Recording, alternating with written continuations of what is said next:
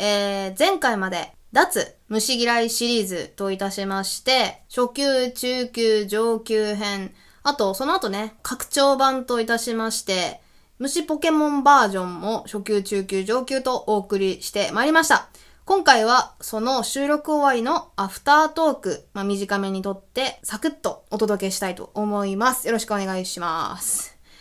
えーとですね。今さっきポケモン編を収録し終わったところなんですが、いやー、あのね、普通にね、マジでね、メンタル使った。たかがポケモンなんだけど、ラジオじゃなかったら、すげえ不機嫌になってるぐらい。嫌なビジュアルの、苦手なビジュアルの方たちをずっと見つめながらね、ちょっと喋るのはね、きつかったですね。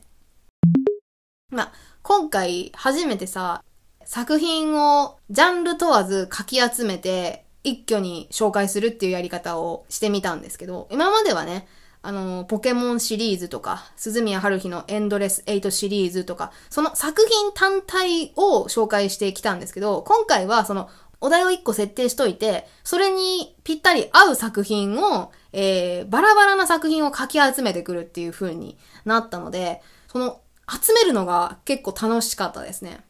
台本の作り方としては、まあ、今回虫っていう風でテーマ決めたんで、その、まず苦手なキャラクター、苦手だった虫キャラクターを全部思い出して、ブワーって、箇条書きにするんですよ。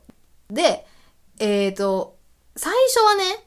モチーフの虫の種類ごとに紹介しようかと思ったんですよ。雲だったらもう雲でひとまとめ。ホタルならホタル。テントウムシならテントウムシっていう風で紹介しようかなと思ったんだけど、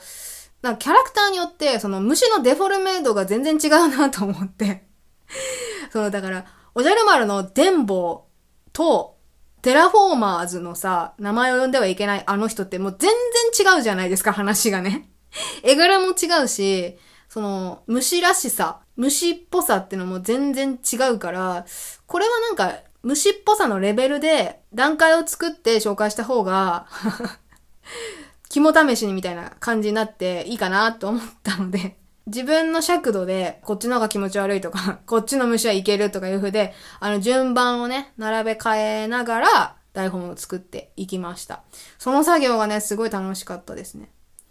で思ったよりさ、虫作品 虫作品じゃないか。虫を扱ったキャラクターとかそういう作品をね、割と見てきたるのかなって思いました。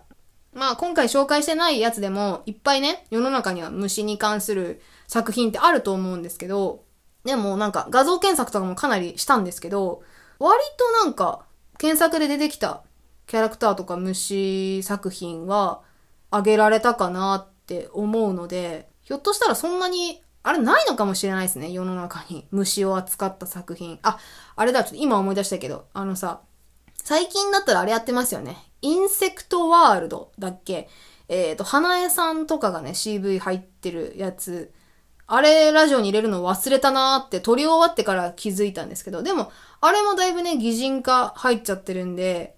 飛べないホタルとかと同じくらいの擬人化度かなって思うんですけど、まあでもだから最近もあるのかと思って。ね。他にもなんか、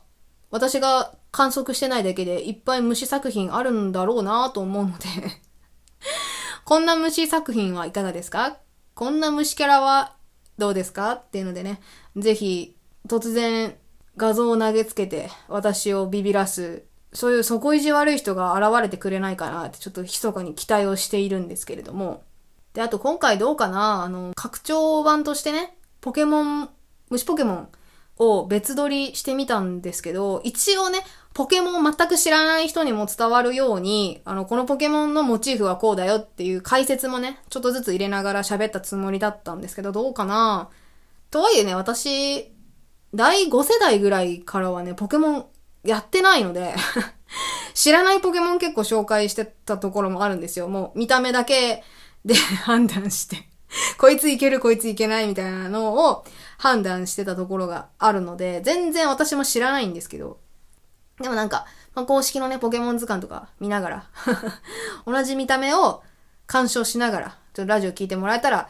知らない方でも楽しめるかなと思って、一応配慮はしてみたんですけど、ちょ、なんかその点についてもね、今後ね、ポケモンは結構私好きな方なので、いろんなお題の時に多分出しちゃうなって思うんで、なるべく伝わる解説を気をつけていきたいなって今後も思うんですけど。はい。まあ、総じて私は楽しかったかなって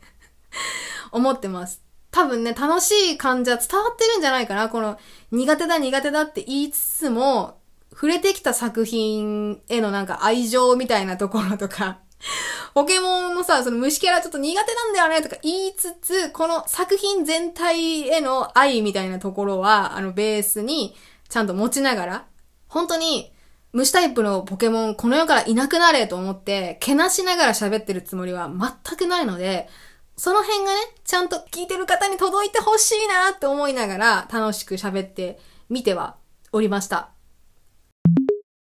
あの、こういう企画ね、脱虫嫌いとか、その虫を克服するための企画って銘打って今回やったんですけど、そういうのやるとね、道徳の授業をちょっと思い出すところがあるんですよ。私、お忘れかと思いますが、一応、元教員なんですね。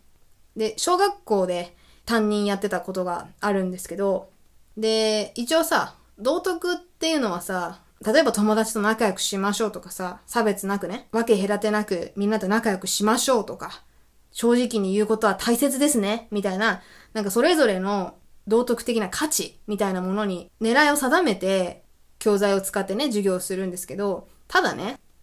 みんな友達なんだっていう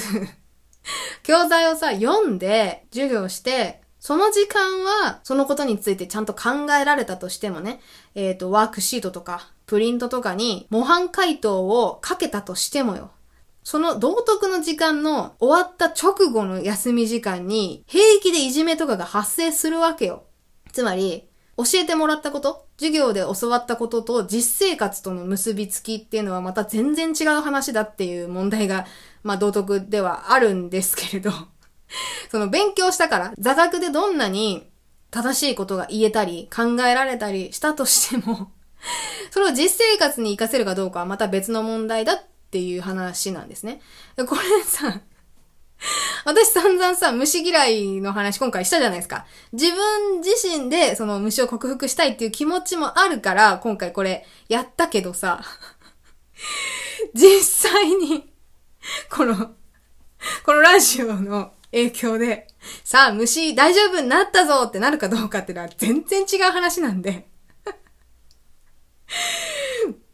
いやもう本当にね、言ってるだけだなっていうところはあるんですけどね。でもよ、でもよ、最近めっちゃね、虫に関しては、特に雲に関しては、私の本当に苦手な雲に関しては、マジで私が今住んでるところ、居住環境的に、マジで大型の雲がいっぱい出るわけ。あの、鬼しず雲みたいな雲がいっぱい出るわけですよ。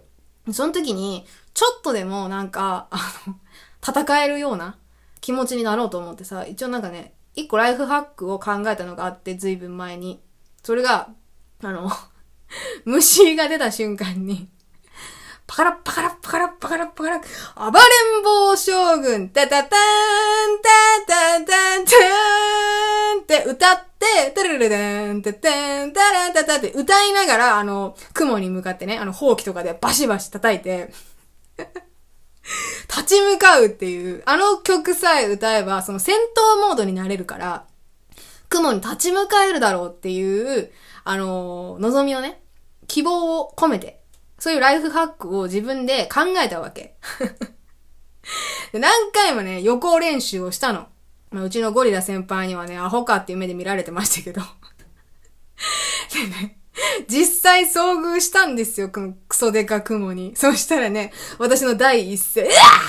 ーでしたね。うーちょ待って、ちょちょちょ、出た出た出た出た出た出た出た出たって言って、